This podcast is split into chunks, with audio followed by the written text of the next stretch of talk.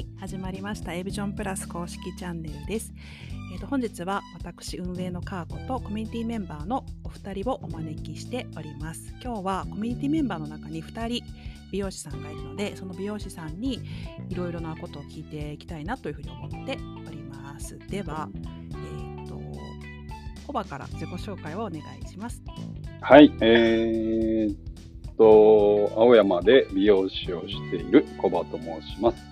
えー、っと、A ビジョンプラスはですね、えー、っと、何年だ？いつだ？もう、どれぐらい経つん1だろう？年以上はいるね、コバは。1年以上。うんうん、そうですね。あの、入らせていただいて、えーまあ、発信活動としてはですね、あの、基本的にはあまり音声配信とかは今はやってない状況で、えーサロンワークを、まあ、メインにやっておりますね。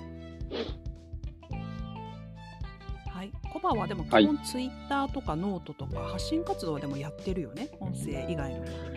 まあそうですね。うんはい。やっている。ツイッターもそうですね。1日1、2ツイートぐらいですけどね。うんうん、すごくあのちょっとそうがですね。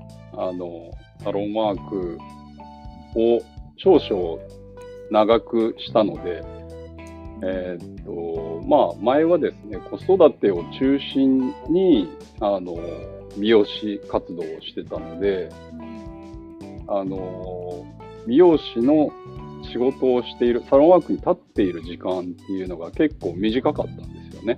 もう夕方で上がって、で、えー子供のお迎えに行って、で、ご飯を作ってみたいな感じでやってたので、どっちかというと子育て中心にサロンワークをしてっていう感じだったので、サロンワークがちょっと今メインになってるんで、まあ少し時間的にはあまり発信をする時間は少々少なくなってはいますね。そうなんだ。コバって美容師になって何年ですか？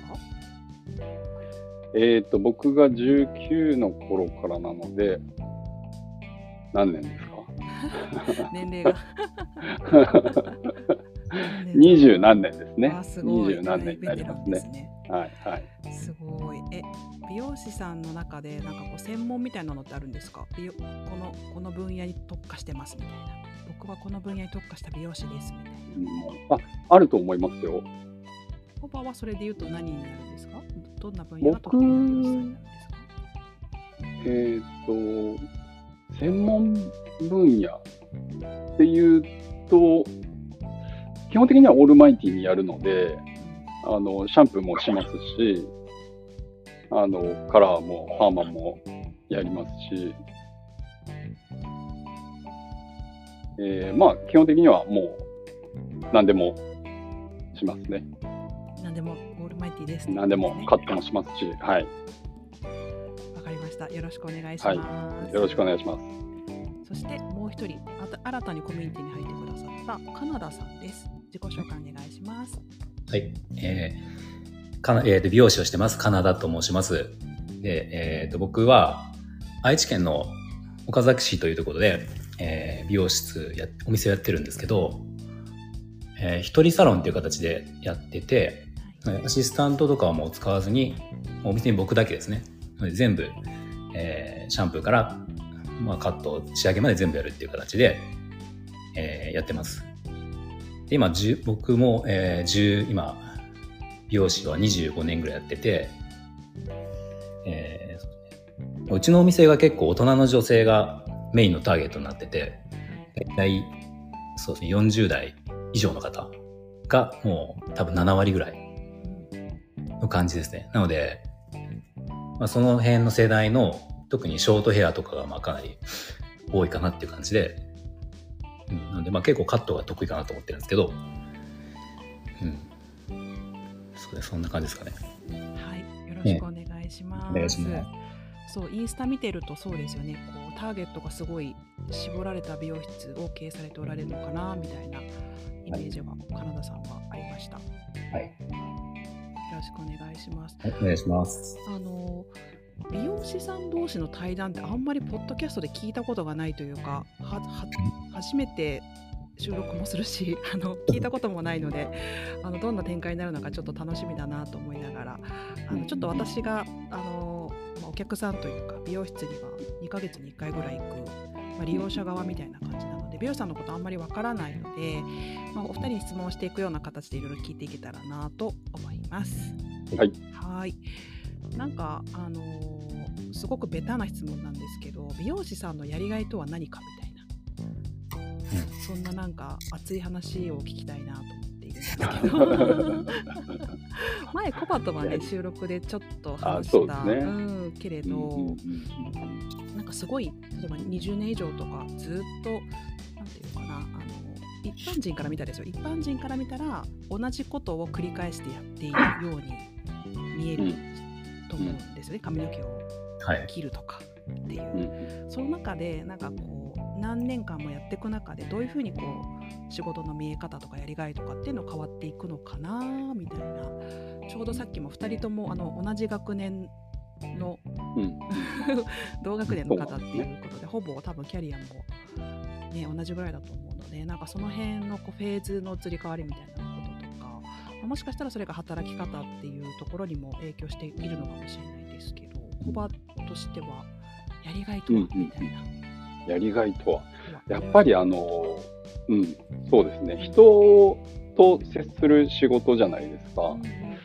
あの会話もね、やっぱりするので、自分にインプットすることも必要ですし、あの、ものすごく刺激をもらう仕事だと思うんですよね。なので、はい、成長、ものすごく自分を成長させてくれる仕事だなっていうふうに思いますね。やりがいっていうのはやっぱり、うーん、どうなんだろう。あの、僕、美容師、サロンワーク、まあ今中心にやってますけど、あの、ヘアメイクも、あの、ちょっと専属のアーティストさんをさせていただいてるんですけれど、また違った環境もそこで生まれて、会話も違った、えっ、と、会話もできたりとかもするので、ものすごく刺激を受けたりとかするので、まあ、やりがいとかじゃないかもしれないんですけれども、あの、自分を成長させてくれる仕事だなっていうふうにはいつも思ってますね。客さんとして行ってるので、私は。なんかそんな風に感じてくれてるんだっていう感じですけど、ほうほう。一般のお客さんは多分そんななんか美容師さんに対して何かこう何やりがいを感じていただけてるようなお客さんんではないというかそんなつもりで言ってないというか。思うんだけどなんかそういう風な感じ方になったのっていつぐらいから働き始めてしばらくしてからえー、そうですね。やっぱり若い時って、もう自分の技術に一生懸命だったと思うんですよね。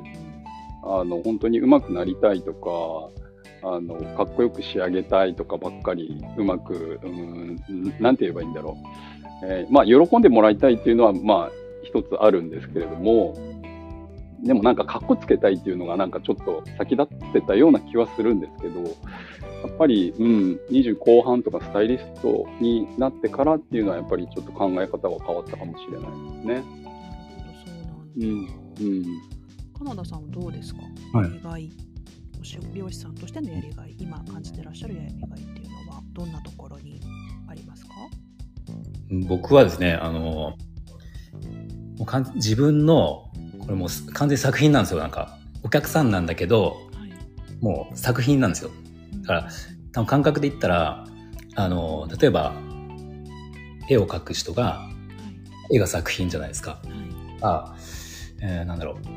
まあ、パティシエとかだったらケーケーキというかそのスイーツとか作品があるじゃないですか。なんで、なんかお客さん、たまたま、その、作る相手、相手というか土台が人間なんだけど、えーその作品を、自分が作品を作って、それを評価してもらえるっていうのが多分僕一番やりがいで、ただなんか、まあそこでその若い時は、まだ経験がない時っていうのはそこ、それをしたくても、えーとできないっていうか、まあ技術が追いつかないので経験とかが。でもその時はまだお客さんの、例えば、まあ、接客っていう部分をどうしても、あの、重要視しないと、その、まあ、まず気に入ってもらえないですね。こう指名をしてもらえないので、えー、作品を作るところまでなかなかいけないから、それをやっていくんですけど、だんだんその、指示をしてもらえるようになってくると、あとまあ、自分にやってほしいっていう人が増えてくると、その自分のしたいことができるようになってくるんで、うん、なんか、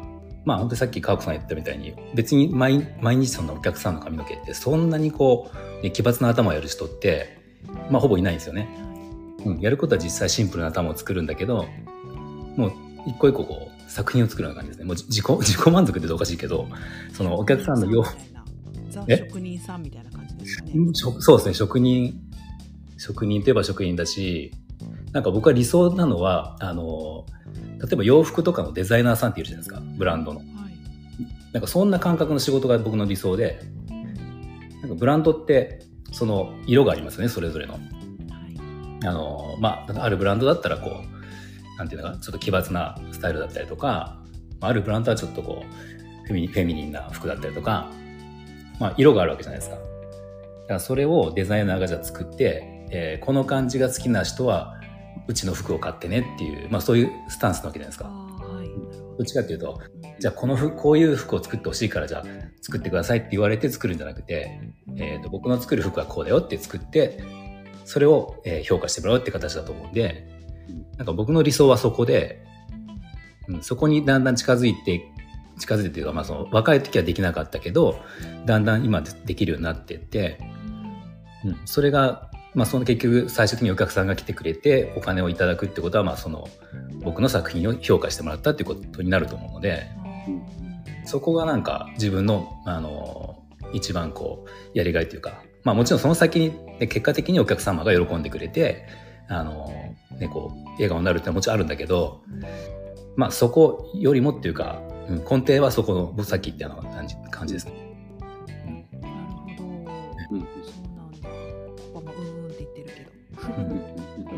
いや職職人さんですよねやっぱりね美容師さん技術職って感じ。職人さんって感じすごい、この間のそのあのお二人のそのコラボのやつで聞かせてもらった時に、はい、コバさんもそっちだなと思ったのがあのなんだっけえっ、ー、とね接客よりも、まあ、接客よりもちょっと言い方忘れたけど、えー、そんなに人と人が好きっていうのは自信がないっていう言ってたじゃないですか、なんか。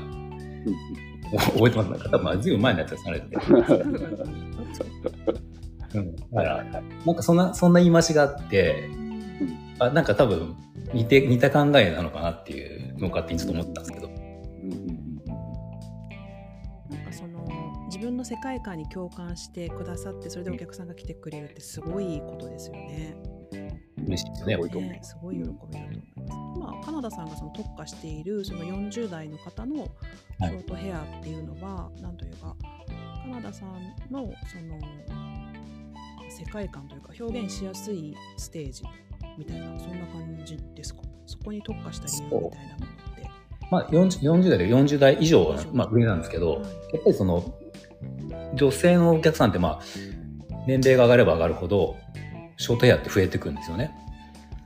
そうですよね。はい、あのどうしても髪の状態が細くなったりとか、あのまあ、いろんな理由で増えていくんですけど、そうするとやっぱショートヘアが当然多いし、あとその悩みが20代とかと比べてどうしても増えてきて、そこってその特にショートの場合だと、まあ、ロングヘアって結構スタイリングが大きかったりすると思うんですよ。あのアイロンとかで巻くっていうので、ショートヘアになってくるとそのカットの技術とか、まあ、切り方だったりとか、なんかその辺がすごく、まあ、よくも悪くも人によって影響するので、まあ、だからそこの自分のその、まあ、特徴っていうか一番出しやすいんですよそれが。なる、はい、それで、まあ、それもあるしやっぱり自分の年齢が、えー、上がってくるので、はい、まあ、自分らがね4050とかなった時に20代のこう集客するよりも、まあ、同年代かそれ以上の方に接した方がお互いにメリットがあるのかなっていうそうかもしれない。そうですね、確かに。うん、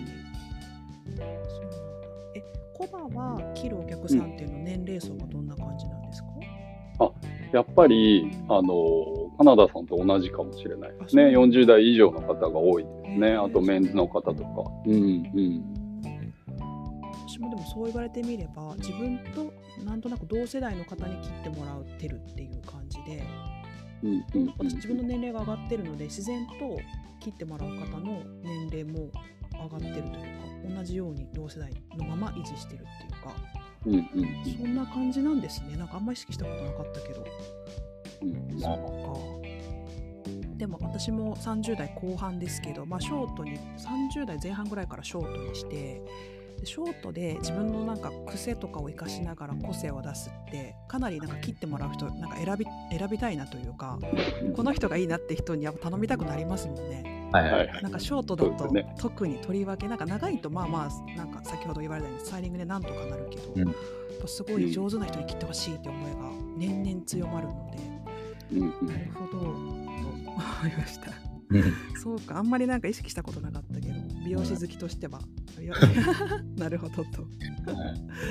そうなんですね。なんかあのまあこのラジオの対談ももちろん音声配信やっているとか発信活動やっているっていうことなんですけど美容師さんで発信活動やってる人ってあんまりいないかなって思うんですけどそのなんだろうなカナダさんも時々音声で言ってらいらっしゃいますけどこう、はい。相性というか美容師かける発信活動みたいなところのこうなんだろうなうんメリットだったりあの自ご自身がやられる意味みたいなものとかなんかそういう部分も聞いてみたいなと思いますけど コバから。コバから。僕ですか？こっちからなんですね。そうコバから。えーっと、音声配信は、すうん、そうですね。あ確かにすごい少ないような気がするんですけど、やっぱり美容師さんはインスタが多いんじゃないですかね。わかるインスタのイメージめっちゃあるうん、うん。やっぱりあの、ちょっとキラキラしたイメージありますもんね。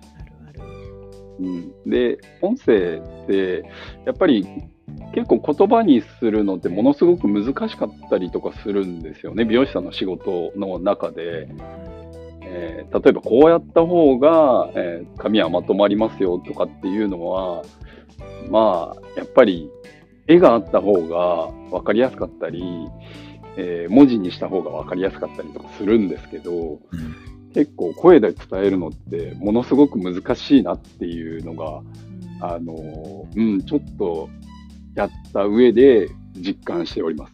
ものすごく。コバめちゃくちゃにアーリーアダプターで音声配信の波来るぞって言われた瞬間を人ですから、はいはいはいね、そのやどんな風にやってるっていうモデルがないまま美容師さんのね発信活動音声配信だと美容師さんこんな感じでやってるっていう何もない中でその音声を始めたっていうのが本当にすごいなと思って。うんうんうんますしでもなんかそのいわゆるそのノートとかインスタも含め、うん。うん。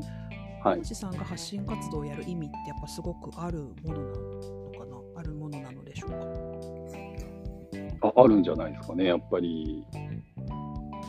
うん、あると思いますよ。うんそれがうんうんなんかいわゆる集客みたいな、そうですね、集客がメインだと思いますね。はい。うん本当にそうだよね、まあ、まあいろんなビジネスでも集客のために発信活動を使うっていうのは、まああると思うんだけど、物を売るとかお客さん相手の仕事の方って、なんかとりわけ美容師さんがこの発信活動をするっていうなんだろうな他の職業とはなんか特化して違う部分ってあったりするのかななんて思ったり。難しいですね、音。音声ですか？音声に限らず、うんラ発信活動全般、うん。ああ、難しいですね。難しい質問ですよねうんうんうん。でもなんか私としてはなんかその前のコバとの収録の時にも話したんですけど、うんなんかすごい個人的にはなんか技術面はもちろんなんですけどこう人間同士のやり取りみたいなところが大きいんですね私うん個人的には。うんうんなので、まあ、コバもそうだけど結構コミュニティメンバーもみんなコバに髪の毛切りにコバのとこに行きたいみたいなこと言ってさ結構言ってるじゃん。あ、来てもらってますねめちゃめち。ゃ来て来てるけど、はいなんかそういうなんか技術は多分すごく上手なんだろうなっていうのは推測できてもなんかこう行く側としてはちょっとなんかハードルがあったりとかうんうんするんだけど、なんかそういう部分がなんか音声とがどんな人かっていうのを知ることによってちょっと生きやすくなったりとか、うん。ハードルがちょっと下がるというか親近感が湧くというか生きやすくなったりみたいなことはあるのかななんて思った。りしてるんですけどうん。うん。体感としてはある？そんなえっ、と、僕ですか、うんコバうん、うん、うん、うん。体感としてはそうですね。うん。あるかな。そうかなみたいそうかな、あるかな。な、うんでもね、本当あのーえっ、と、こうやって SNS とかでつながって、こう来てくれるのってものすごくありがたいと思うんですよね。で、やっぱり音声ってやっぱり、まあ、声がまず聞こえる、聞けるっていうのは、すごくいい材料だとは思うんですよね。うんなんかこう、あ、この美容師さんにやってもらいたいな。でも、なんかこの人の声、ちょっと嫌だなと思ったら選んでくれないじゃないですか。うん、そうかもしれない。そうだね。そう言われればそうだね。うんなんかずっあれとこのあれ？なんか、そうそうそう。う。そうそうそうそう。そうそうそう。あの、カナダさんの配信でもあったんですけど、横文字を使う美容師はちょっとやめといた方がいいんじゃないかみたいな。そうそうそう。なんかそういうのとか、あの、ちょっと参考になるじゃないですか。なりますね。うん。ね、音声でなんかもうやたらめったら横文字出してくるな、みたいな。うんうん。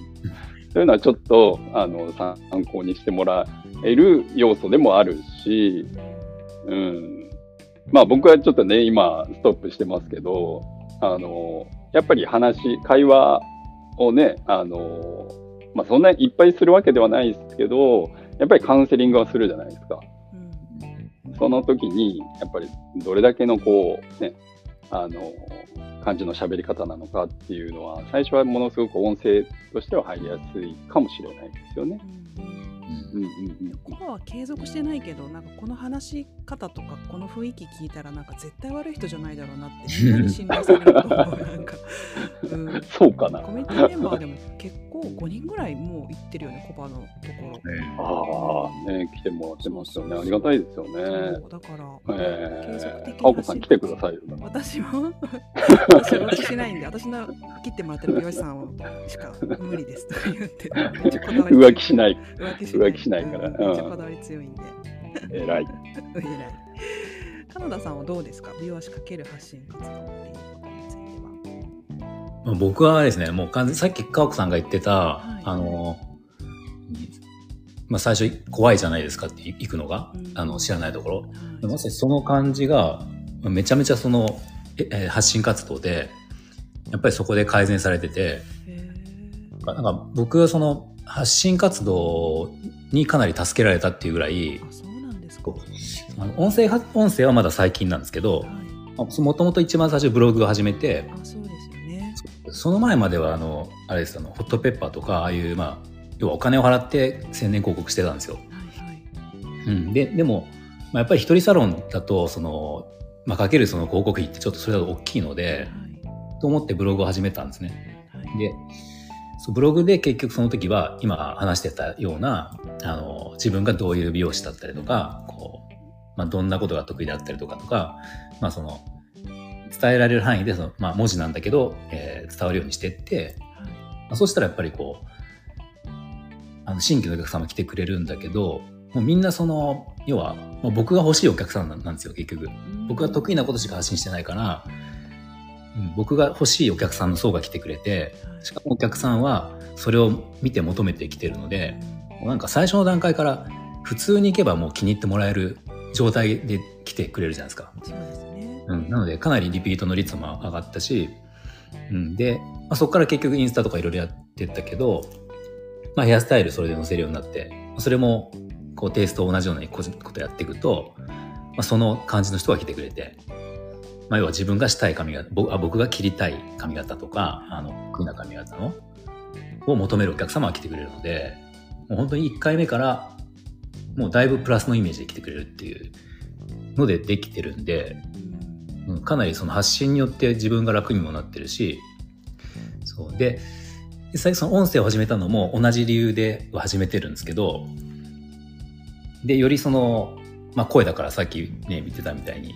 より伝わるかなって思ったんですよ。はい、うん、でも結局音声はまだ聞く人がそんなに少ないから、そうなんですよね。そうね。意外と少ないんで、その、まあ実際その音声が直接集客になってるってことはまあ今はないんですけど、また今後これ増えてくれば、ね、ブログとかよりももっと伝わるんじゃないかなっていう、まあ期待もあって、うんうん、まああと美容師さんがすやってるのが少ないからまあ逆にやったっていうのがあります、僕は。ションが取れるというか。はい。うん。そうですね。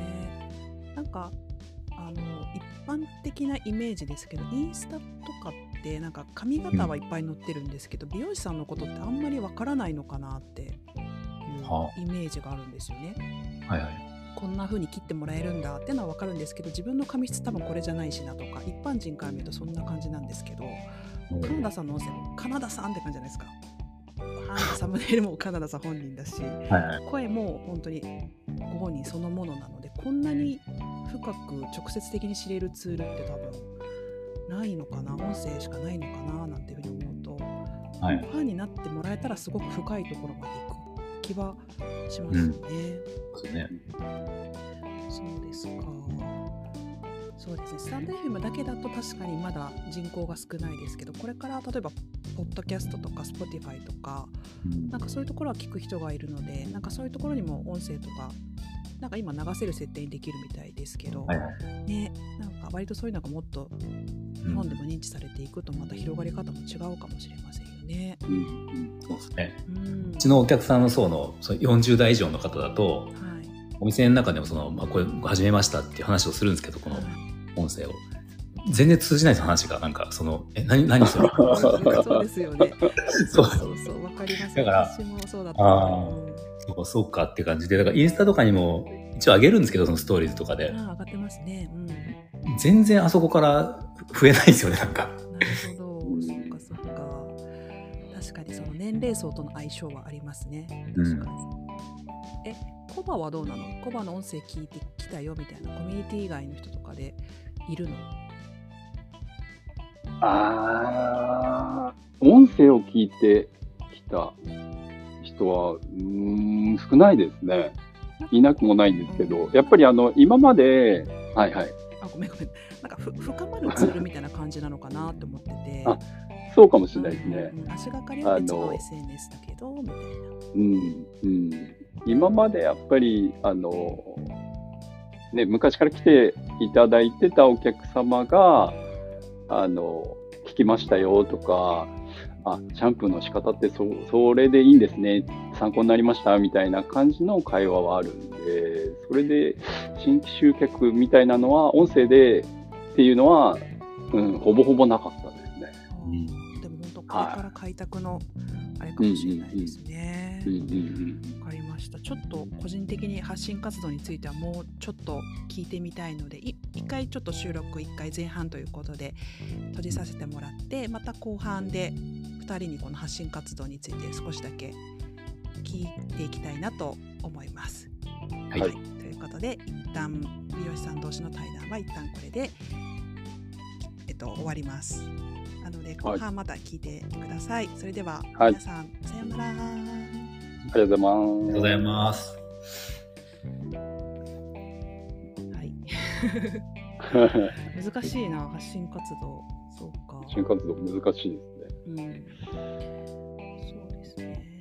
まあその継続して来ていただくとか、そういうところとか深めるっていうのが音声なのかなやっぱ。カナダさんってあれですよね、その一人経営者の方向けの発信もされてますよね、お客さん向け以あ。はいはい。してますね。その話をちょっと後半振ってもいいですか？ああ、もちろんです。はい。い。なん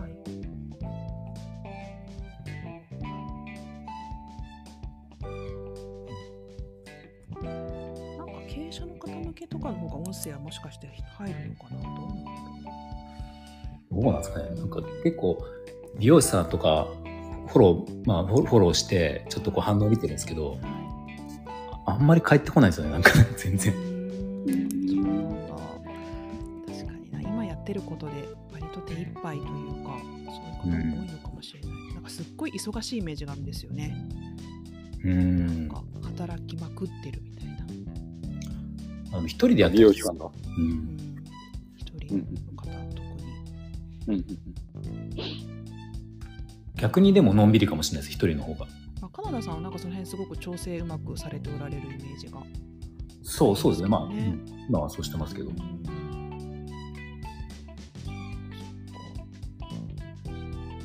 え、コバ的に発信活動の振りで、なんかもうちょっと深めて話せそうなことってある？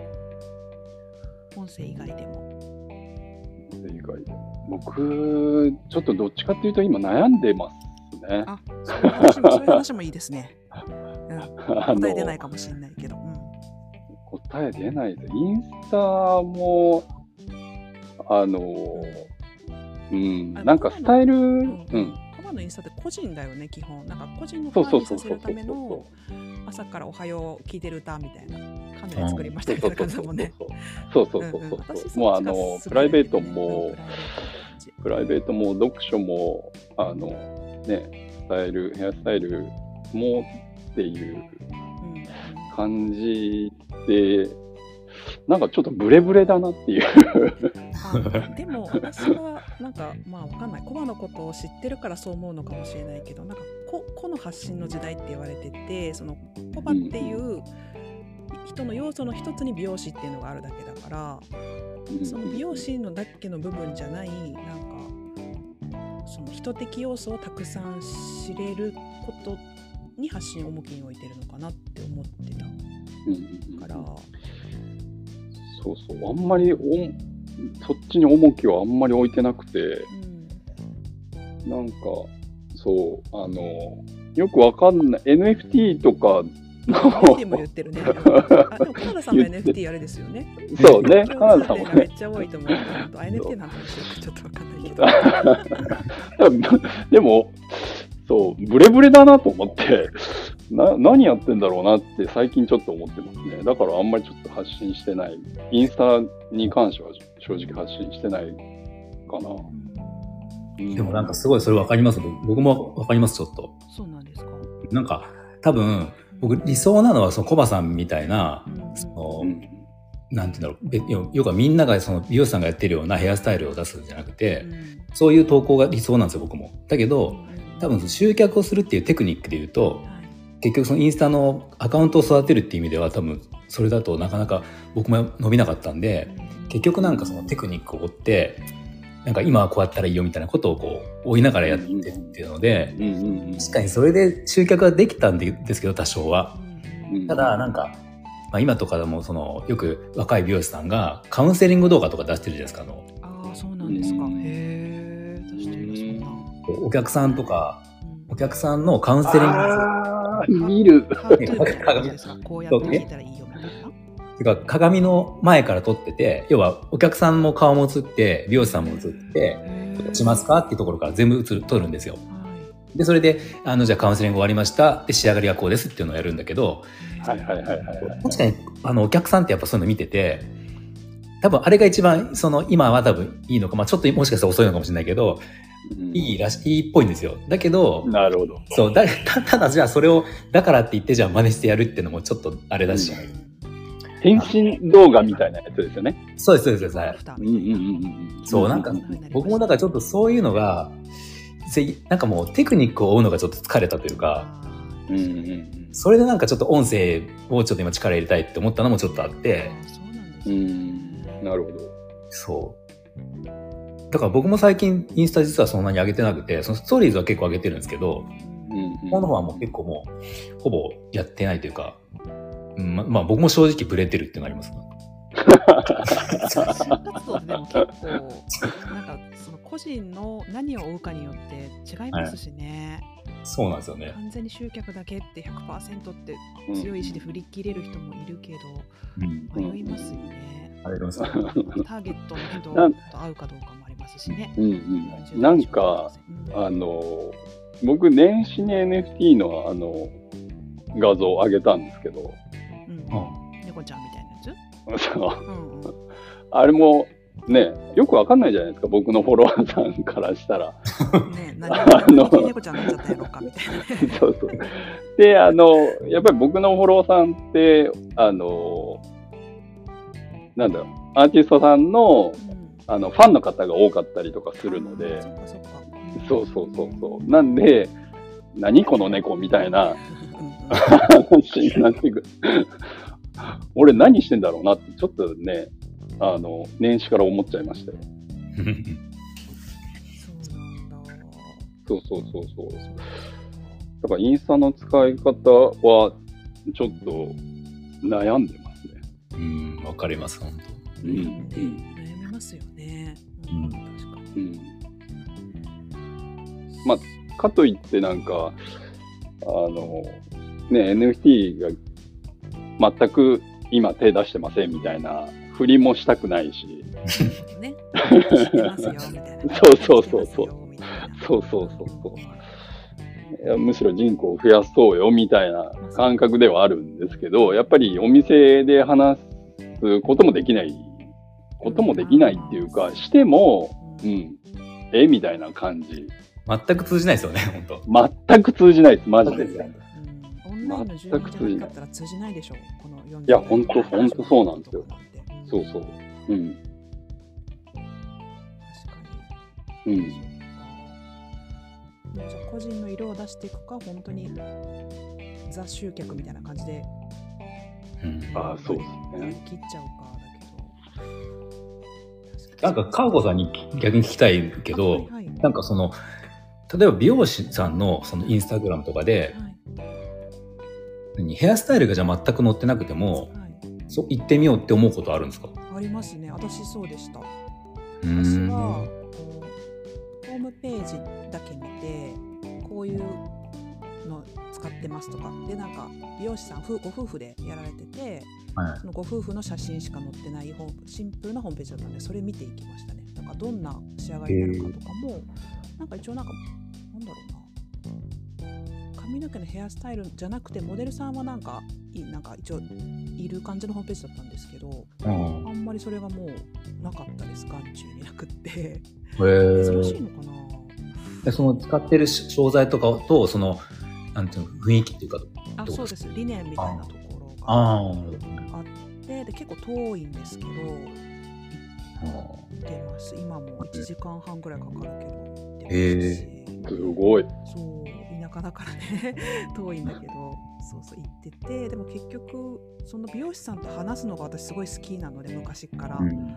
で初め1回目話してあとスタイリングとかしてもらってうん。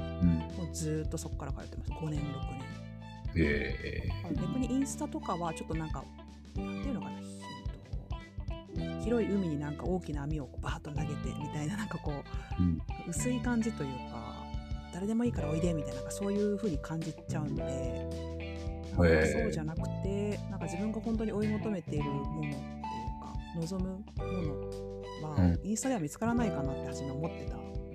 うん。結構必死に検索ワードとかで引っ掛けて探し当てたって感じでしたね。検索ワードで何を、どのワード私はですねあのヘヘナのヘナを頭に塗ってあのストレートパーマをずっと高校生からかけ続けて、はいはい。でやめたかったんですよ。でもなんか全然うまくスタイリングもいかないしあでいわゆるそう重みで癖を伸ばしてっていうあの伸ばさざるを得ない残念な感じの。うん それが嫌でで、うん。ストレートパーマをやめたくてあとなんかショートカットにしたかったんです30はい代に乗ったぐらいでなんか自分でそういうのを買ったりアイルベーダーのなんかその美容師じゃないけど頭に塗るだけのはい。なんか言ってたけど、でこれ美容院で一括できたらめっちゃ便利じゃないと思ってあ変な塗ってると美容師さんになんか嫌がられるっていうかあ 美容室行っても「えそんなんしてんの?」ちょっとなんかやりづらいなみたいな雰囲気になっちゃうしっていうのがあってどっちもやってるとかないかなって探したらあったんです。うんでなんかそういう人が悩んだ人が来るんだよねうちは。みたいなうんターゲットがすごく狭かったのでさっきかなさんねが言ったみたいに、ガチッとはまって、うん。でなんか私のそういう様子とかを見て私の周りの人が「えなんかどこ行ってるの行きたい行きたい」みたいな感じになって結構お客さんが私の妹とかも全然興味なさそうな人が、まあ、今も通ってたりとかもするし、なんかそれこそそれを私がインスタとかに当時また違うアカウントで載せてたらそれで「あかこちゃん行ってるとこ行きたい」みたいな話で来てくれたりとかうんっていう感じでうんなんかそのインスタに載せてるスタイリングじゃなくてその実物私お客さんがその病院行ってきましたみたいなので、いうんとそこでつながるみたいなことの方がなんか説得力があるというか。まあ確かにそんな気がしてます。まあ、別に私ちょっとあんまり普通じゃないというか外れてるので 一般的ではないかもしれないですけど、うんそう。だからそうですね。その人に髪の毛やっぱ切ってもらいたいなって思うし、あのなんか経営者としてもすごく尊敬してる人なのでなんか話すとそれこそ同世代っていうこともあってすごい背中を押してもらえるので。うん。それがすごく私にとっては自分も2ヶ月後なんか自分の成長をその美容師さんと一緒に答え合わせするじゃないけど お互いどうだったこの2ヶ月みたいななんかそういう会話とかしたりとかうん。それがすごい楽しいです。すごいですよねなんかそううん。多分ちょっとだいぶ私はなんか皆さんそこまではないと思うんですけどなんかそれぐらい思い入れがあるのでまあそれ離れないですし多分どこに行ってもついていくと思いますね。いや、それは浮気しない。そう絶対。だからコバでもちょっとちょっとコバが もし仮にコバでも。しコバが仮にただで髪の毛切ってあげるよとか言ってくれてもごめん私無理だわとか言っていやいや無理無理断るって。思うもんね。そうそう。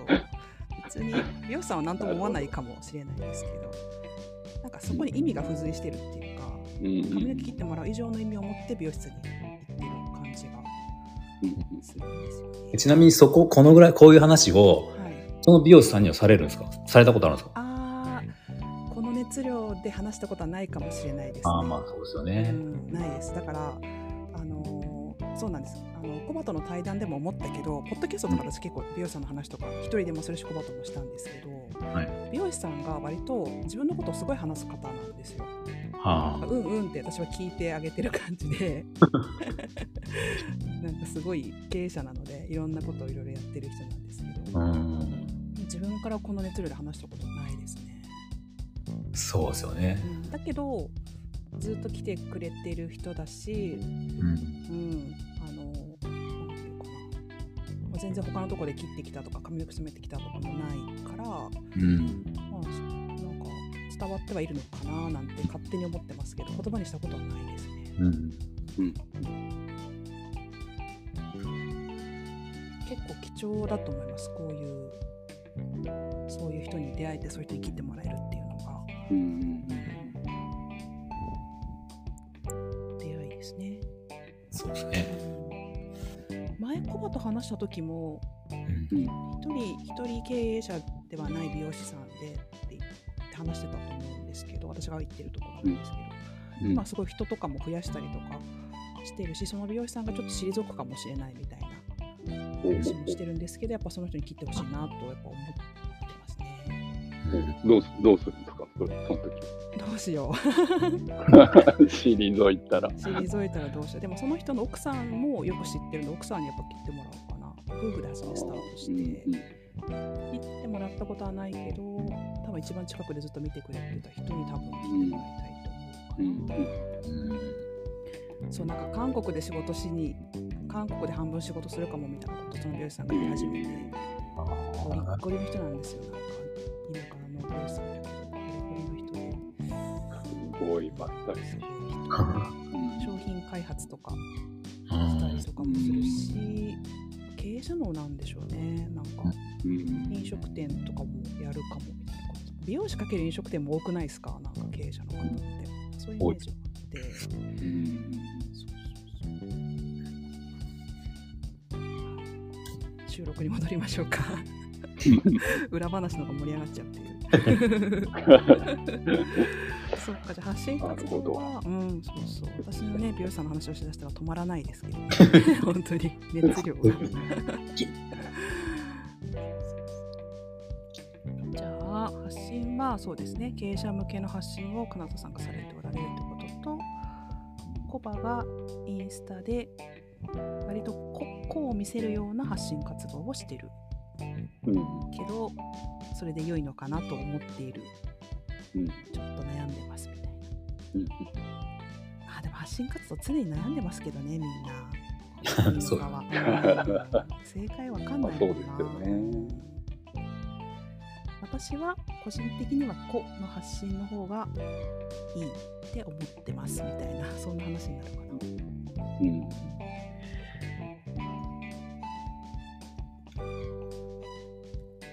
で何歳まで美容師さんやるかみたいなそんな話で終わっていきたいなと思います。はい。はい、じゃあ行きます。いはい。ということで引き続き引き続きちょっとも う一回出します。始めるの簡単すいませんでしたはいそれでは引き続き後半に入っていきたいなと思います。後半もえー、とコバとカナダさんにいろいろお話を聞いていきたいんですけどさっき、まあ、発信活動美容師さん×発信活動っていうお話が出てきたんですけどさっきは、まあ、あのお客さんが見るっていう前提でいろいろな媒体で発信活動をしていますよっていうようなことだったんですけどカナダさんはあの一人経営者さんということで美容師さんが一人で経営をされていくためのこう経営者さん向けの発信活動っていうのもされてると思うんですけどこれっていつぐらいからされてるんですか？これ、えっ、と、もう本格的に始めたのはもうこの音声なので、はい。本当に1、2ヶ月で、そうなんですか。そうですね。ただなんか、あのー、なんていうんだろう。まあ、試しというか、で、そのインスタでも、その、今、集客のアカウントと別に作って、うんまあ、インスタとブログとちょくちょくやってるんですけど、まあでもまだ、あの、未完成なんで、そうですね。2ヶ月ぐらい前から本本格的にって感じですね。そうなんですね私ブログを見て結構長いことやってらっしゃる方なのかなって勝手に思っちゃったんですけど最近なんですねそうですね。そっちは最近ですね。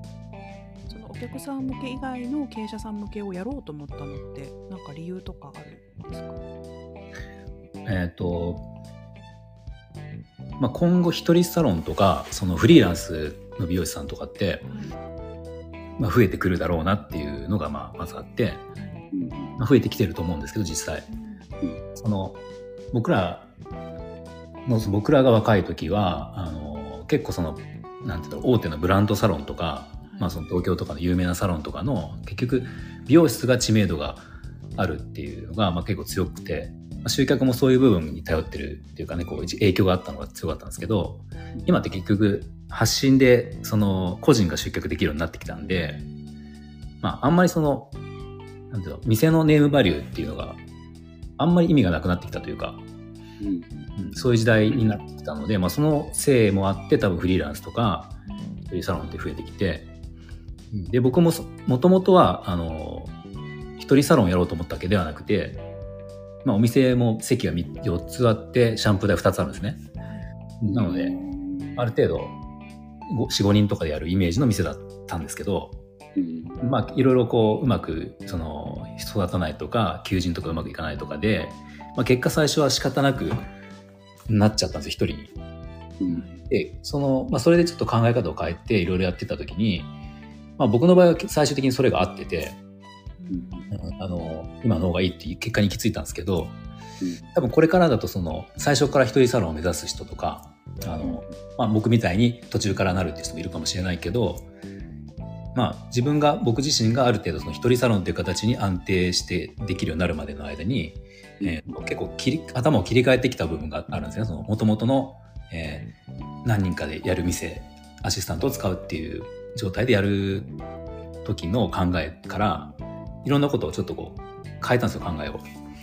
うん。でそのことがもしまだ、えーそこに至ってない人がもしいればあの多少役に立つのかなと思って、まあ、それでその発信をしようと思ったんです。なるほど。でも確かに一人で美容師さんされる方増えていきそうですよね、うん。なるほど。めちゃくちゃ興味ありますね。あコバも本当ですか？ちょっとブログ拝見しようかなと思って。いやさんのブログすごく読みやすいです。あのすごくあの一般の人目線ですけど、はい。だから経営者さん向けの発信もずっとやってるのかなって思ったのはうん。ブログの印象で私ちょっと。うん。あ見てくれたブログってあれですかね。あのお客さん向けのやつですかね。なんかうん。お客さん向けのところから飛べましたっけ？経営者さん向けの。あ飛べたかな。経営者さん向けの記事を読みました。あ本当ですか。そう2つあって、はい。結局経営者向け今経営者向けのはなんか途中みたいになってるんですけどでも多分記事的には、えー、と6570ぐらいあってはいはい。うんなんかその内容とかをちょっとこう音声に今変えてちょっとずつ発信してるんですけど、うん。なるほど、ん。でもその今まで時間をかけてカナダさんがいろいろコツコツと積み上げてきたものをうんこう文章だったり音声だったりですぐこうキャッチできて活かせる参考にできるっていうのはすごくいいですよね。なんか美容業界のその結構多くのことが多分なんとなく思うのが全部あの一人サロンではなくて、まあ、ある程度人数がいる、えー美容室っていうのがなんか全部ベースになってることが多いんですよね。全部がそうで。うんそうだからまあどっちかというと一人サロンっていうと僕ら世代だとなんかそれになりたくてなったっていうよりはあ経営しようと思ったけど失敗して結局一人になっちゃったねっていうイメージが昔は強かったんですよね昔とかちょっと前は。そうなんですか。そうなんですよだからなんかそのディーラーさんとかディーラーさんあの問屋さんみたいな、はいあの美容ディーラーさんがあのいろんな情報を持ってきてくれるんですけど結構それってあのどほとんどの情情報がまあ本当に何人かいる美容室向けになっててなんか例えばその商品を商品をこうやって売ったらいいよとか今のお客さんの、えーニーズとかこうだよっていうのが全部ベースがそうなんですよね。結局あの一人サロンにあまりうちは一人だから結局当てはまらないよねっていうことが多くて、うん、だからなんかあんまりそういう情報ってありそうで今ないまだないなっていう感じで、うん、それで始めたのもありますね。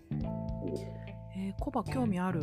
って言ってたけど。興味ありますね。うん。一人サロン。ン。そうそうあのずっとなんというか割と人数がいるところでお仕事されてきてるよね。うんそうですね。表参道でやってきたんで、やっぱり、あの、まあ、今はね、ちょっと個人店でやってるので、少人数なんですけど、うんうん。でも、そうですね、と当時っていうか、若かりし頃は、やっぱりすごくもうバタバタしたような状態でやってましたね。働いてましたね。えコバも独立して一人のお店を持ちたいって思ったりするの？ああ、最近思いますね。そうなんだなんか前最話した近思う時はなんか経営者よりもプレイヤーでいたいみたいなそうそうそう。あのそう、あの、多分ね、経営するのは、あの、無理ですね。無理、無理っていうか、向いてないですね。そうかな。やりたくないの？そう。やりたくない。やりたくない。やっぱりプレイヤーでいたい。うん任せて、うん。でも一人でこう、うん。プレイヤーとしてやれるような環境がいいんだうんうんですね。だから、めっちゃ興味ありますね、一人サロンは。うん。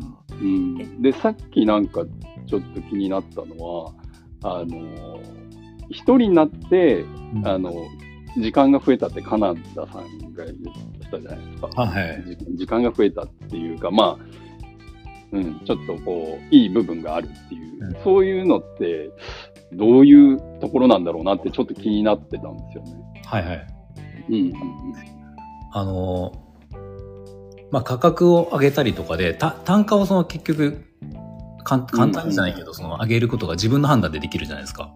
うん。うんうん。なので、なんかその、まあ、例えば僕最初3900円の、カット料金が3900円で始まったんですよ、この店、今の店が。うんで、その、もう本当にもう僕も結構コバさんと一緒で経営って苦手な方、嫌なんですよ、どっちかというと。嫌なんだけど、そのやってる、本当に感覚で、あのいそんなお客、来てくれてるお客さんの、まあなんか価格をじゃあ上げたら離れてくるお客さんとか、あの、それでも残ってくるお客さんっていうところの、そこ本当に感覚なんですけど、それを見ながら徐々に上げてって、で今7700円まで上げたんですね。なので、その、そうやって上げていく中で、あの、結局単価が上がっていくと、その、今それまではじゃあ1日、まあ5人とか6人や、やらなきゃなりなか、なり立たなかったのが、はい。結局今だと、まあ3人でも別に全然いけるし、まあ4人やっていけば、まあまあ、あの、売り上げ上がる、上がるなみたいな感じになってくるうんそうすると、もう普通に、6時ぐらいで閉めちゃったりもできるし、はいはいはいはい。あとはなんか、まあなんだろう、暇な日とかって、うん。まあ今だとコロナとかで結局その突然熱が出たって言って休む人も休むっていうかあの、うんキャンセルもあるので、うんそういう時って普通に帰ったらでできるじゃないですか、なんか。うんうん予約がないので。うんうん。っていうので明らかになんかのんびりしてるというか、あーその割に売上的にっていうかまあその、えっ、と、利益的にはうん前よりも良くなってきたっていうのがあるんで、うんうん、そんな感じですかね。うん。おーいいですね。うん、なんか、やっぱ時間ってね、ものすごい大切だなってうん、思いますよね。そうなんです。か改めて。うん。コバさんお、お子さん見えるんですよね？お子さん？見えるんですか？えっ、と、えっ、とですね、今はちょっと離れてるんです。あの、事情がありまして。ああ、娘ちゃんがいる、そうそうそうそうそう、娘ちゃんがいるので。ここはあの息子がいるんで、あーなんかやっぱりその子供との時間っていうのもちょっとやっぱ考えちゃったと思います。ね、ものすごく考えますよね。そこはものすごく大事。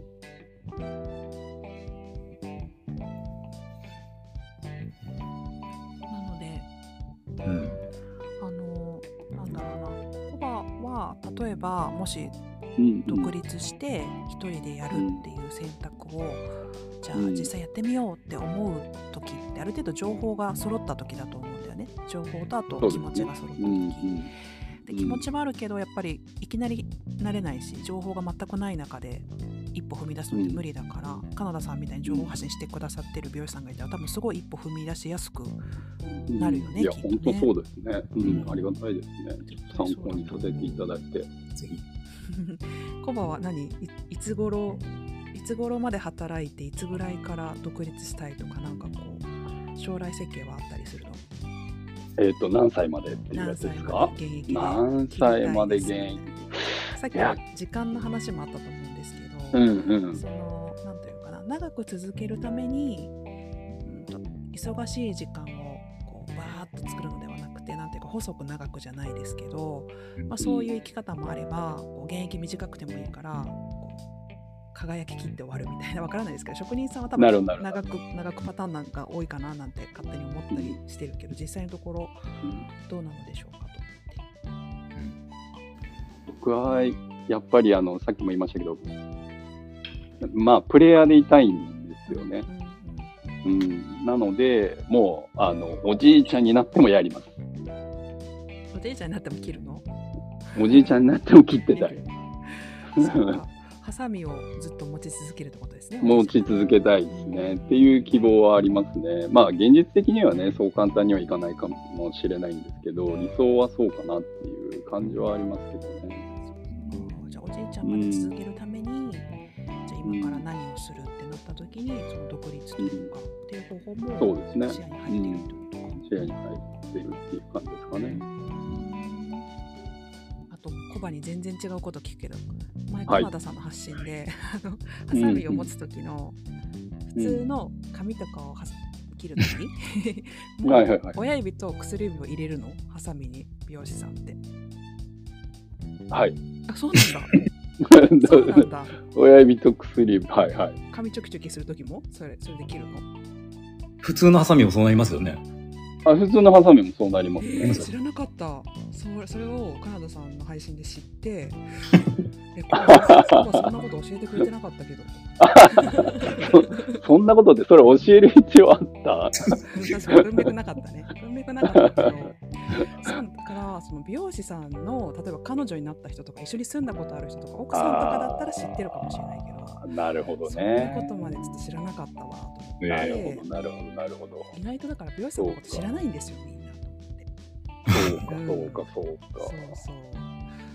ちょっとそういうところに面白がってしまいましたけど。コバはじゃあそっかもう持てる時までハサミを持ってそうですね。たい。うん、うん、うん。カナダさんはどうですか？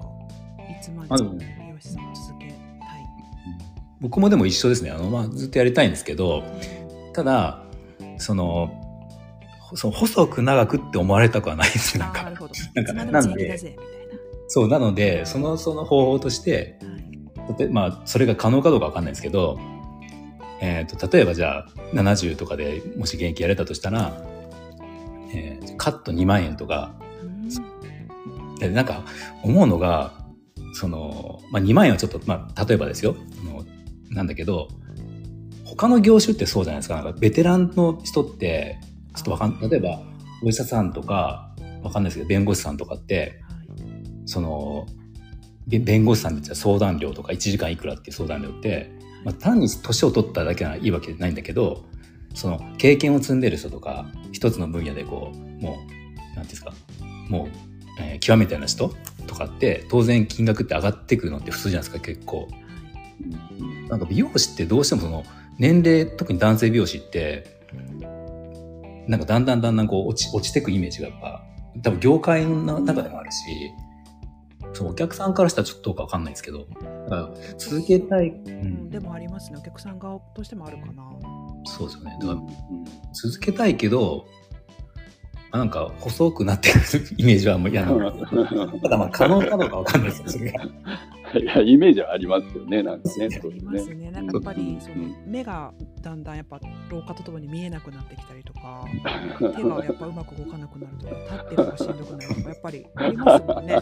完全に一般的な老化の現象としてもあるので。うんえー、でも実際どれぐらいまで現役でややれるもんなんですかねその最高齢みたいな美容師最高齢みたいな。最高最高でどれぐらいなんですおじい。ちゃんでも。あれコバさんあのかあの人って川島文夫さんって何歳どれぐらいですかね？川島さん70近いんじゃないですかね。川島さんっていうすごく有名な人がいるんだうんけど、まあちょっと超有名人なんでうん一般論ではないかもしれないです。はい、70歳ぐらいまでは頑張ればいけるそうなんですねそっかピンピンしてますよ。あんまりこういう言い方良くないかもしれない。あの川島さんたまにはい、表参道で拝見するんですけどあそうなんだはいうんピンピンしてますね。もう、あの、オーラバシバシ出てる感じがするんで。えはーすごいですよねい。すごいですね。か、元気な感じは、うん、伝わってきますよね。うん。何例えばじゃあコバが70歳まで現役でやるとしたら、うんうんえ何をしたらそうそうそうできると思うというか、まあ元気でいるってことはあれだけどどううんん。うなんだろう？何をしましょう？でも。健康なんかなんだろう車椅子とかになっても切れるの？美容師さんってやっぱり車椅子は結構厳しそうだけど、できなくもなさそうですね。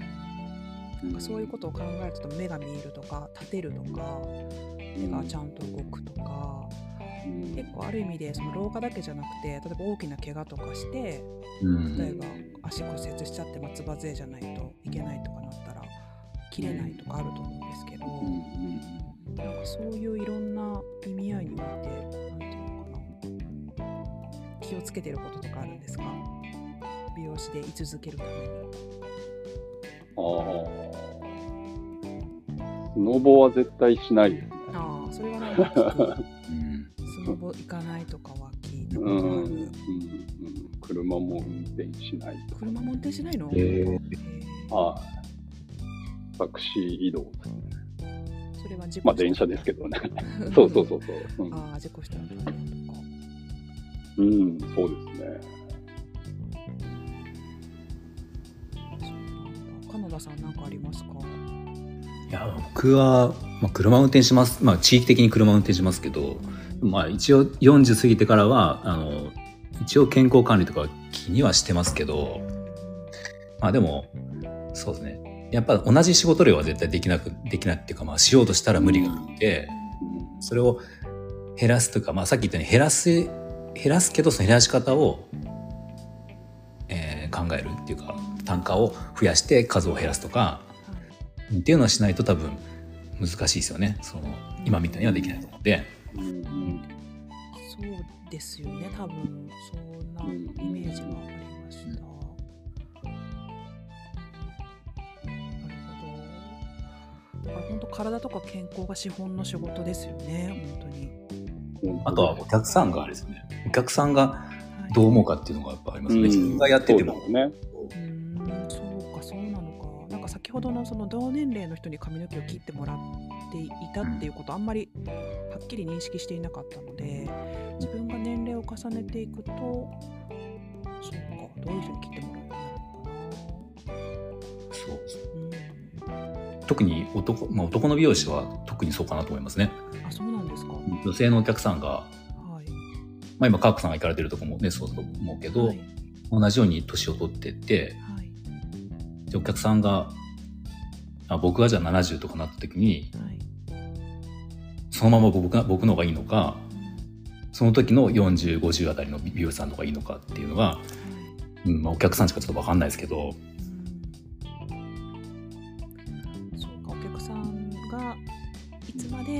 ついてきてくださるかっていうのにもよるっていうことですそうね。ですね。なんで、まあ、つついていきたくなるようにしなきゃいけないっていうのがあるんですよね。そうですね、まあ、あのそういうことですよね。常にかっこよく 居続ける、うんプラスこう支持されるというか、信頼されるというか。いやーやっぱ美容師さんすごいですね。すごいとしか言えないけど。うんはい。いやいや、あのーちょっとね、発信活動のところからちょっと、あの、話がね、あの、まあ、何歳までみたいな感じの話に流れになったんですけど、僕の発信活動の、あの、なんだろう、悩みみたいなのを、ちょっとお二人に聞い聞いてもらいたいんですはいはいはい、ぜひ。よ。はい。はいうんあの、まあ、僕は、まあ、インスタもね、ちょっとやってるんですけど、あの、まあ、どっちかっていうと、こう、ファンの方というか、僕を好きな方向けにちょちょろちょろっと発信してるっていう状態なんですよね、今。うん。うん。なんで、あの、今後、こう、こうやったらいいよとかっていうのを、お二人にちょっと聞けたらな、みたいな感じで思ってまして。なるほど。うんじゃあ、美容師さん目線と一般人目線で、そうそう。はい。カナダさんは美容師さん目線で、私は一般人目線として、うんうんということですね。うん。うんじゃあ、カナダさんから。美容師さんとしそて。んな偉そうに言えないですけど。でも、フラットに行きましょう。自分がどうとかじゃなくて。おねコバさんは、そのインスタで集客をしたいって考えてるんですか？集客をしたいっていう感じはね、あまりないんですよね。なさそう、ここ。そう、なんかね、あの、好きなものを僕あげて、それを共感してもらえれば、うんあの、いいし、どっちかっていうと、なんか結構こう、あの、なんだろう、顔の見えるうん。人、まあ、例えば思いつくようなお客さんだったりとかに向けてうん発信してるようなイメージなんですよね。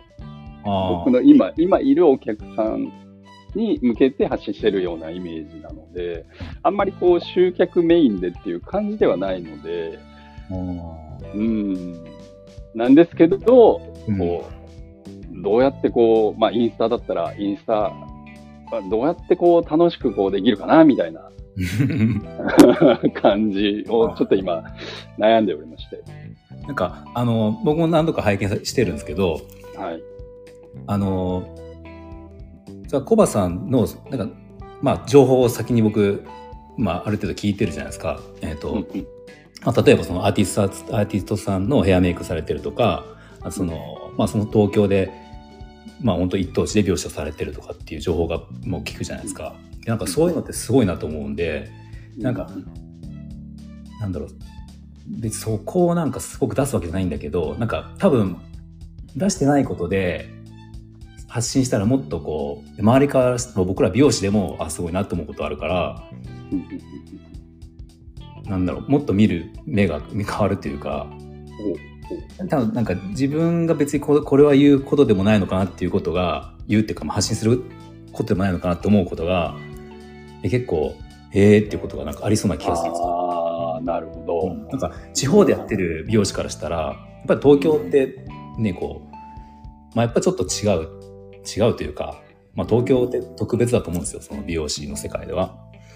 まあ、だからって言ってじゃあ東京でやってるっていうことをあれでもしょうがないんだけどでもなんかそうしかもそこで、まあ、アーティストさんのヘアメイクしてるとかって、まあ、僕なんかそれやってない仕事なのでまあ、知らない世界ではあるし、なんかそういうのでもちょっとこう違うのかなっていう。なるほど。うん。も、も、なんっていうか、うん。もっと出してもいいのかなと思いました。なるほど、なるほど。うん。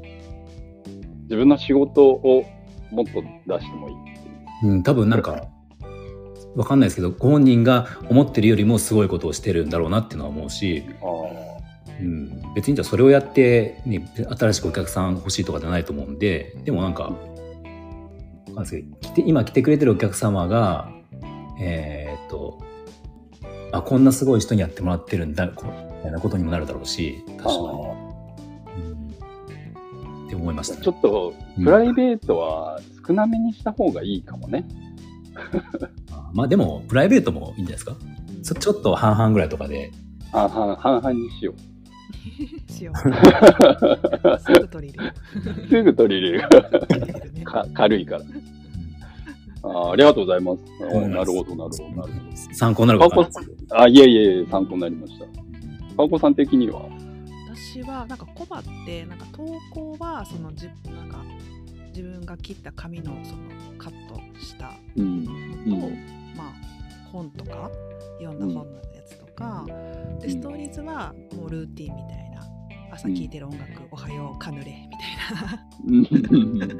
そんな感じがお今多いかなって思ってるんだけど、なんか私もちょっとカナダさんの意見と近いかもしれないけど、コバ自体の個性みたいになってるところっていうのが他の美容師さんと違うところとか、なんかそういうところがもっと見れると多分魅力的に見えるのかなってなるほど、なるほでど。うん。でなんかやっぱルーティーンのイメージがごめんなさい。私も自分も多分そうなんですけどルーティーンのイメージ、まあ安心感もあるけど大体、おはよう音楽カヌレみたいな。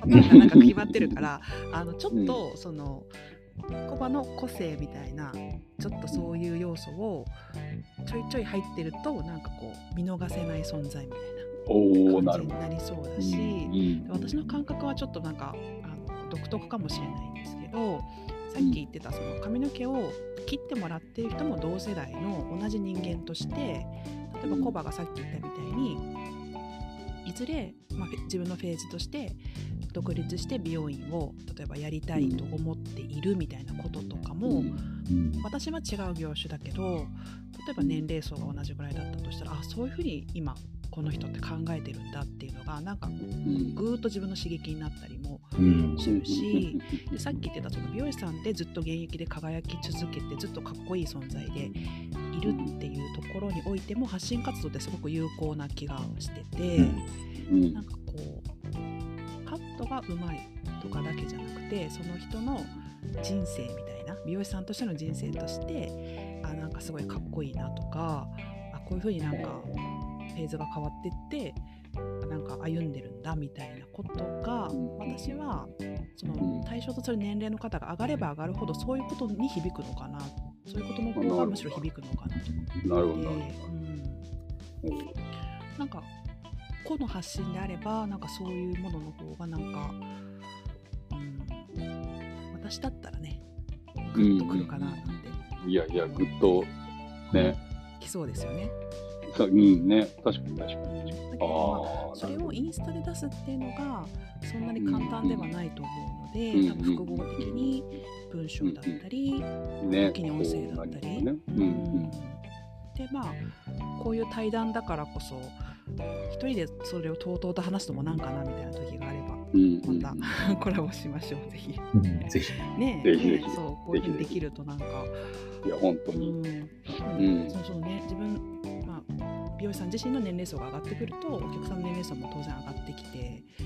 うんん何に心打たれるかっていうのもまた違ってくるのかななんていうのはちょっとうん感じなるほどなるほどしました。うん。いや、ありがとうございます。インスタね。やでも前コバと収録した時とまた状況が違うような気がしてあれですね、フェーズも変わっているかもしれないですし、そう、そうかもしれないですね。うん。発信活動なのでそういう経過が分かるとよりいいですよねきっと。うん。確かに。ただの情報発信ではなくて、コバが個人としてすごくこううん前進しているとか、何か思いが変わってるっていうことが魅力につながるかな。なるほど、なるほど。りがとうございます。質問コーナーみたいになってますけど。カナダさんよかったです。失礼しました。いえ、全然いいですです。このコーナー、質問コーナーみたいな、なんかコバに聞いてみたいこと、私に聞いてみたいこととか、カナダさんはあったりされますか？ああ、まあ、思いつかないんで、また。あまたの機会にぜはい、ひ。ちょっと、えはい、あのエイブジョンプラスはこういういろんな職種の方もいるし、んあのここで、まあ、商品出してる方とかもたくさんいるのではい業種とかは違うけれどいろいろ他の業種のことがむしろ参考になったりすることもあるので、うんまたぜひコミュニティ内でもコミュニケーションを取っていければと思いますし。またこのラジオでもぜひ、はいまたあの、話したいなと思いました美容師好きとしては。ぜひまだカナダさんも一緒にはいお話しさせていただければと思いました。はい、お願いします。はい。というわけで後半はこれにて終了としたいと思います。リスナーさんの皆さんも何かこう美容師さん2人に聞きたいことがあればコメント欄等で教えていただけたら幸いです。それでは最後まで聞いていただきありがとうございました。それでは失礼します。はーい、ありがとうございました。ますはい、お疲れ様でございました。お疲れ様でした。お疲れ様でした。いやーちょっと私いろいろ話したいことがやっぱあるな美容師さんのテーマは。そうだから結局働き方って生き方と近いというか、うん柔軟に変わりますよね多分ライフステージの、変わりますね。うん、イベントとかもそうだし。うん。いやめちゃくちゃあれなんですよ。めちゃくちゃ疲れるようになったんですよ。疲れる。あの、そう。じゃこれ本音、本音トークなんですけど、うんはい。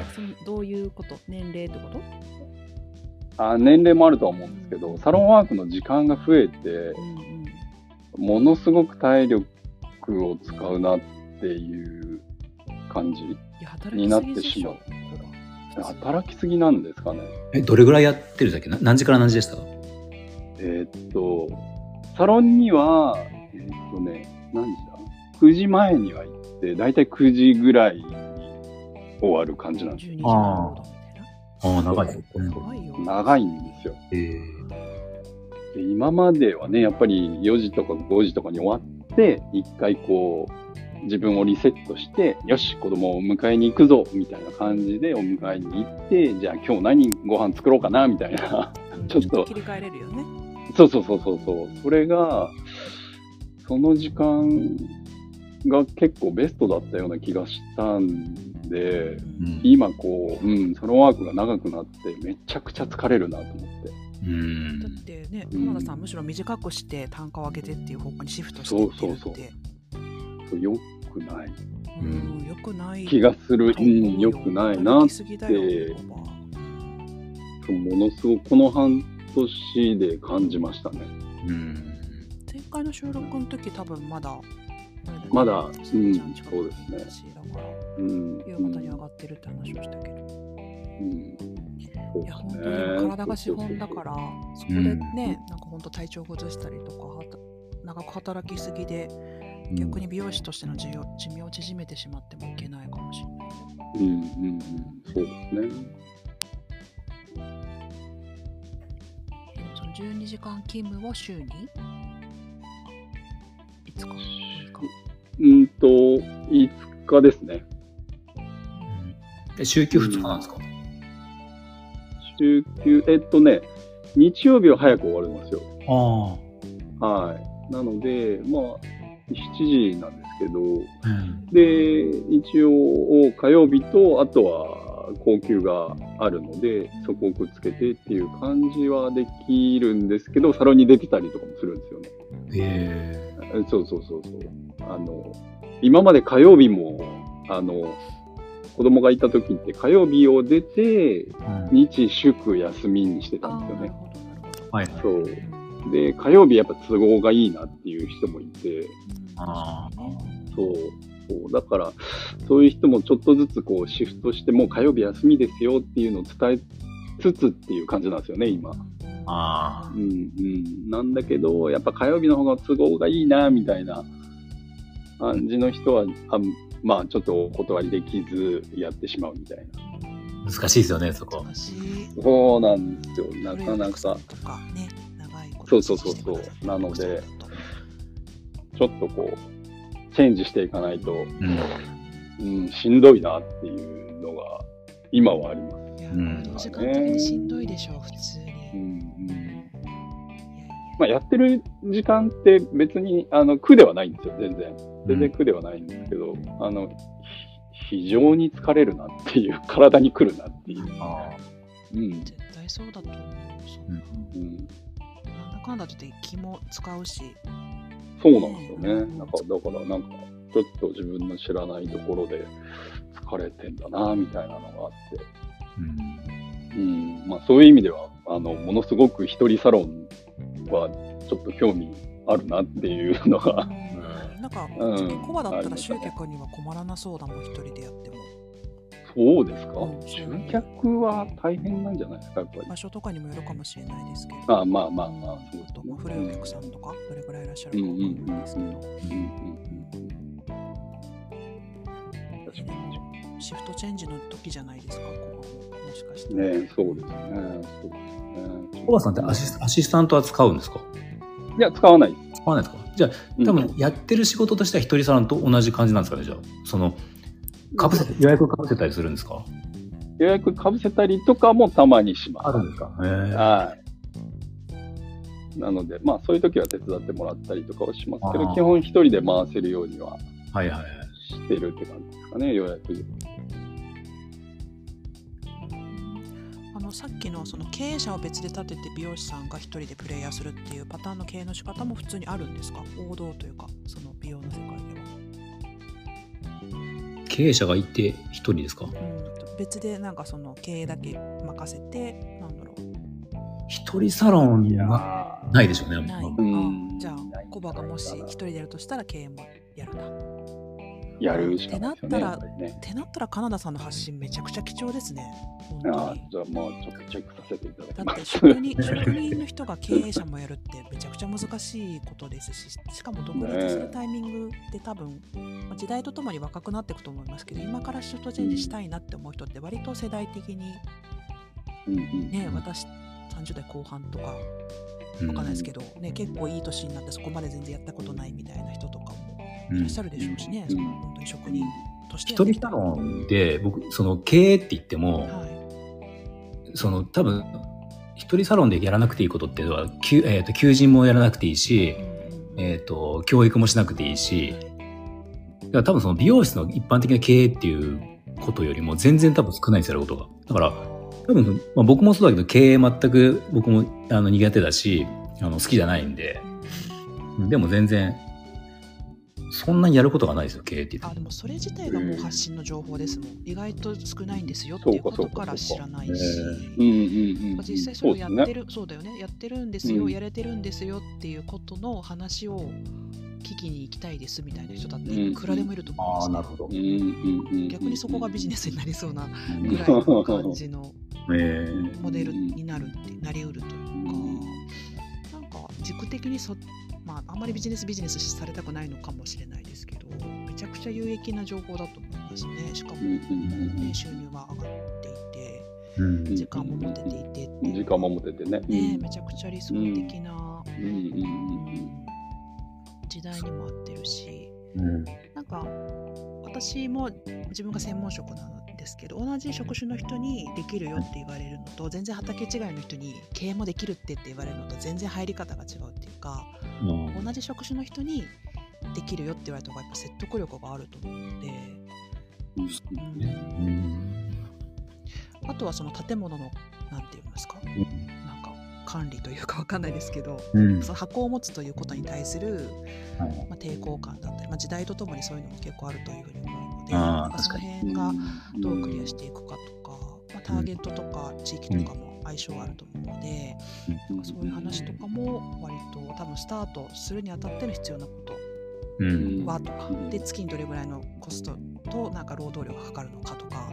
うん。なんかそうやって細分化してうん。なんかお話音声とかで撮って確か お伝えするというパッケージがなんかもうすぐできちゃいそうなイメージがもう浮かんじゃいましたね私的には。にいや僕なんかだってあれですよあの実際この店はさっき言ったけどはい。一人サロン用じゃないんですよ。言ってみましたね。うん。はい。うん。なので、家賃が無駄にかかってるんですよ、まず。そうでしょうね。おー借りてるんですか？か借りてるんですよ。そうなんだ。おーあのなるほどで20万ぐらいなんですけど、この辺ではまあ、えーそんなするんだ、岡崎の。そういう規模の。だから、20万。こっからマイナス、まずマイナスがあるんだけど、うんうんそれでもなんとかなるんで、ええやっぱそういうことですよね。あれですよ。もし、も本当はだから僕はその、一人サロン用に、その10万以下の家賃で、うん、それ用の作りっていうのもしっかりした、本当はしたいんですけど、うん。だからそれで10万、まあ東京はちょっとね、10万とか難しいかもしれないですけど、うん。今僕こっちで10万以下の家賃でやれたらもうどんだけ楽かっていうぐらい、うん。本当はそうなんですけど、まあでもその20万でもなんとかなるんで、それをその過程を発信してたらまためちゃめちゃコンテンツですけどね。めっちゃコンテンツあるわ、カナダさん。すごい。確かに私が行ってる美容院も借りてるって言ってましたけど、そうですよね。借りるんですよね、皆さん、美容室、うんうんうんそうですよねで、そこをまた、なんていうか、なんかリフォームしていいよみたいな許可をもらって、うん改装するっていうイメージがあります。そうですね。そっか、一人。あ場所をじゃあ、カナダさんは移すっていう考えは今のところはない感じですね。いや、えっ、と、もうめちゃめちゃそのドンピシャなものがあれば移りたいんですよ。ううんん。そうなんで、だけどなかなかやっぱりないし、まあ、できれば本当にその今から移そうとすると、居抜き物件とかがいいなと思って、なるほど、なるほそう探してるけど、なんかその時期を決めて探すと妥協しそうなんで、なんかとりあえずはここでやってて、もう本当に、あ、これはっていうのが来たらもう行きたいなっていうど。うん。私が通ってる美容院の美容師さんもそれを言ってて、でもお客さんがやっぱ離れちゃうのが懸念されるので、あんまり地域を変えるといけなくなっちゃったとかうん言われちゃうから、一応地域は絞るけど、うん物。件は常になんか探してるみたいなそうですね。状況にしてって言ってましたね。そういうののタスク量とかも多分うん。雇われの美容師さんからすると多分イメージがちょっとしにくかったりするでしょうしその辺からもうコンテンツになってると思いますね多分有うん情報としては。当たり前のように多分それこそさっきコバに対してうん。コバさんしかないなんかせ専門というか専門性みたいなところ、みたいなところがカナダさんにとっては多分そういううん。物件を探すとか、うん、そそういうのなんかとかもわかんないですね、自分では。そうそう。だから絶対自分じゃ分かんないですよでもめちゃくちゃ有益だし先駆者だと思います多分そういうことをやってて時間も増えてて売り上げも上がっててみたいな、うん。で多分さっきの話じゃないけどその長くやるっていうことにも紐づいているというか、うん。そこを見据えての行動もまあ取れているっていうところでだから分かんないですけど、まあ、やりたいところかどうかわからないですけど経営者さん向けはめちゃくちゃ多分コンテンツめちゃくちゃ、ね。うんもっと増えそうですね。うだしうん。これでコバッチがさはい。カナダさんにいろいろ聞いて、よかったよとか言ったらみんな勉強させていただきます。めっちゃ勉強になりましたってコバがインスタとかで流したらこカナダさんにちょっと話聞きたいなみたいな人。が、ああ、なるほど、なるほど。うん、でこの時代だから絶対一人でやりたいって人いると思うし、うん。私もそのコバとの対談の時に話したんですけど一人一人美容室っていいイメージしかなくってえー高校の時にまあ先ほどねカナダさんがそのなんかいわゆる失敗した人みたいなうん。風に見られるって言ってて私はもうなんか高校生の時はえーめっちゃ何志が高い人にしか見えてなかったので一人美容室やってる人はなんかかえっーこいいみたいななんかその辺のみたいな、うんあれですよ、あの、業界、多分コバさんわかると思うけど、うん。美容師の、僕ら世代の美容師って、そのカリスマ美容師時代ってあったじゃないですか、結局。ありましたね。うんあれなんかやっぱその、ね、多店舗展開してるとか、規模が大きい店っていうのが、やっぱりうん成功してるっていうイメージが、やっぱ昔あったじゃないですか。うんうんまあ、最近はそれ切り替えだい、だいぶこう頭の中切り替わってきたけど、業界的にそれ結構あんま抜けないですよね、そういうの。うんまだちょっと抜けてないかもしれないですね。えーそうなんだ全然好きじゃなかっただっていなんか割と一般人の人からすると人がいっぱいいるとこに行くのがそもそも嫌とか、うんそのなんか髪の毛洗う人切る人乾かす人変えられるのが嫌だとか結構共感されると思うんですよね。うんぱ一人の美容室の方がなんか行きやすかったですね、私的には。なんか大事に扱われてる感じもすごくしてましたし。うんうんいいですよね。一人は融通が利くし、お客さんの予約も自分で調整できるし。確かに確かに。うんうんだから働き方としてはめちゃめちゃ合ってるし。いいと思うなターゲットもカナダさんのお客さんはなんかすごくそのっていうかお金の例えば払い方もそんなにね値段上がっても多分払ってくださるような客層の方そうでですね。うんはい。それも大事ですよね。うん確かねに。うん。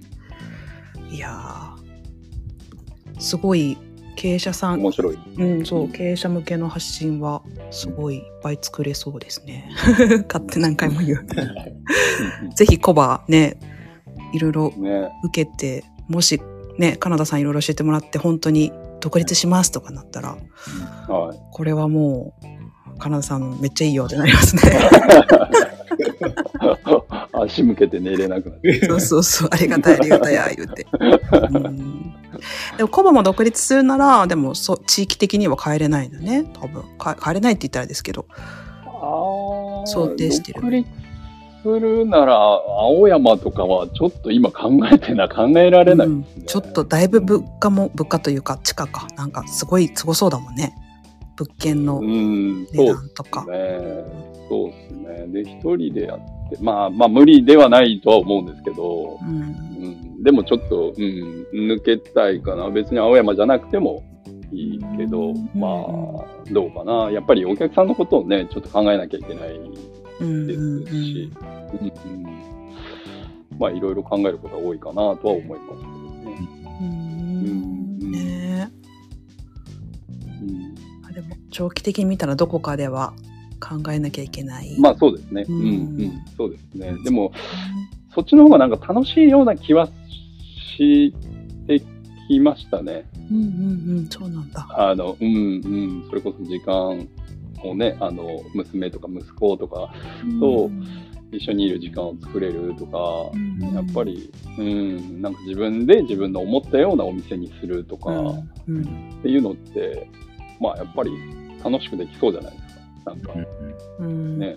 うん。まあもちろんずっとプレイヤーではいたいけし、お金のことはあんまり考えたくがないような性格ですけど、うん、まあ楽しいんだろうな、みたいな、うん。うん。うん。うん、感じはあるかな。